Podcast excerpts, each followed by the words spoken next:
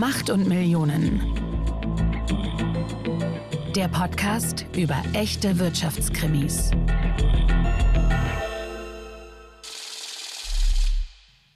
Hallo zusammen. Ja, heute ist nicht Mittwoch und das hier ist auch keine klassische Macht- und Millionenfolge. Wir wollen heute mal ein bisschen in eigener Sache trommeln und zwar für ein neues Podcast-Projekt, auf das wir echt mega stolz sind. Der neue Podcast heißt Cash Burners, die Gorilla Story und erzählt die Geschichte des Aufstiegs und Falls von dem Start-up Gorillas.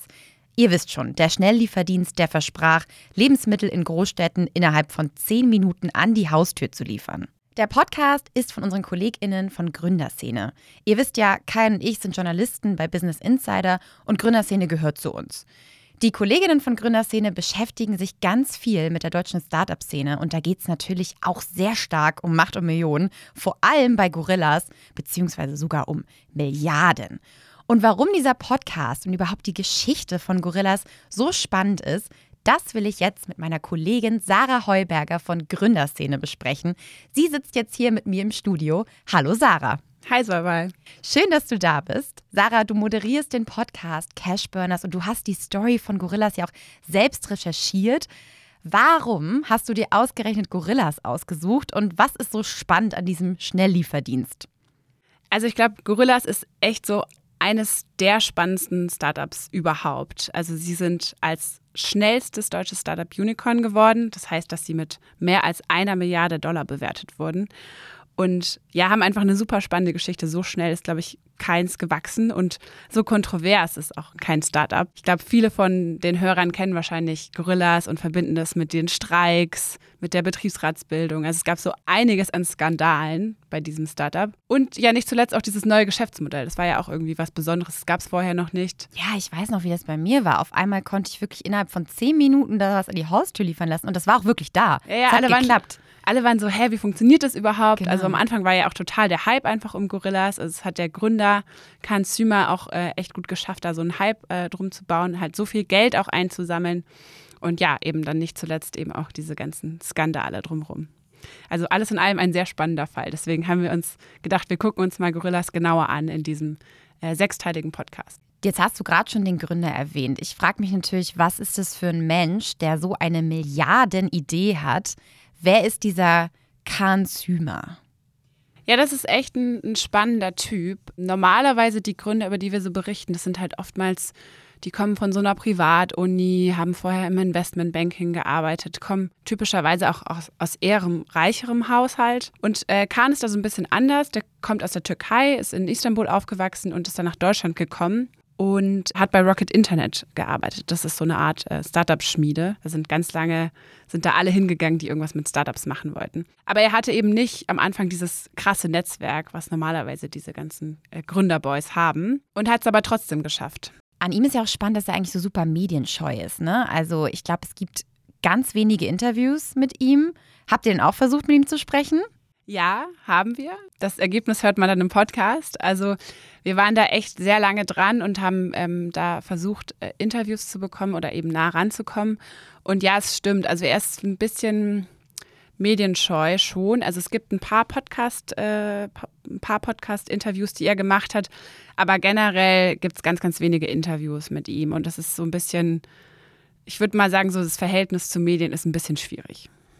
Ja, aber das hört ihr dann ja auch in dem Podcast, wie spannend das wird, ob du an dieses Interview herankommst und wie er da auch mit euch umgeht. Es ist wirklich ähm, sehr interessant, wenn man auch mal was lernen möchte über dieses Verhältnis zwischen Medien und Unternehmen und Startups im Besonderen.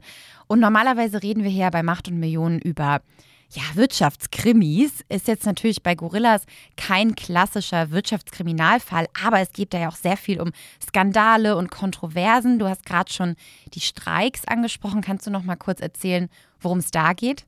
Genau, also ich würde sagen, es ist jetzt kein klassischer True Crime Macht- und Millionenfall, so wie ihr es hier normalerweise erzählt.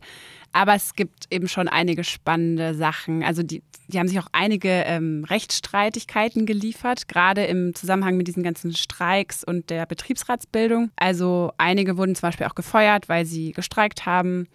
Ähm, dazu muss man wissen, diese Streiks, die die Gorillas Rider, so heißen die Fahrer, gemacht haben, die sind nicht rechtlich unbedingt verankert. Also normalerweise, ich weiß jetzt nicht, führt jetzt vielleicht ein bisschen zu weit, aber normalerweise in Deutschland streikt zum Beispiel, ruft Verdi auf zum Streik. Mhm, die Gewerkschaft. Genau, die Gewerkschaft Verdi. Und davor gibt es noch ganz lange Tarifverhandlungen und so. Und das gab es da ja alles nicht. Da waren einfach ein paar Rider, die gesagt haben, hey, wir sind unzufrieden, wir drehen jetzt unsere Räder um und blockieren hier den Eingang. So.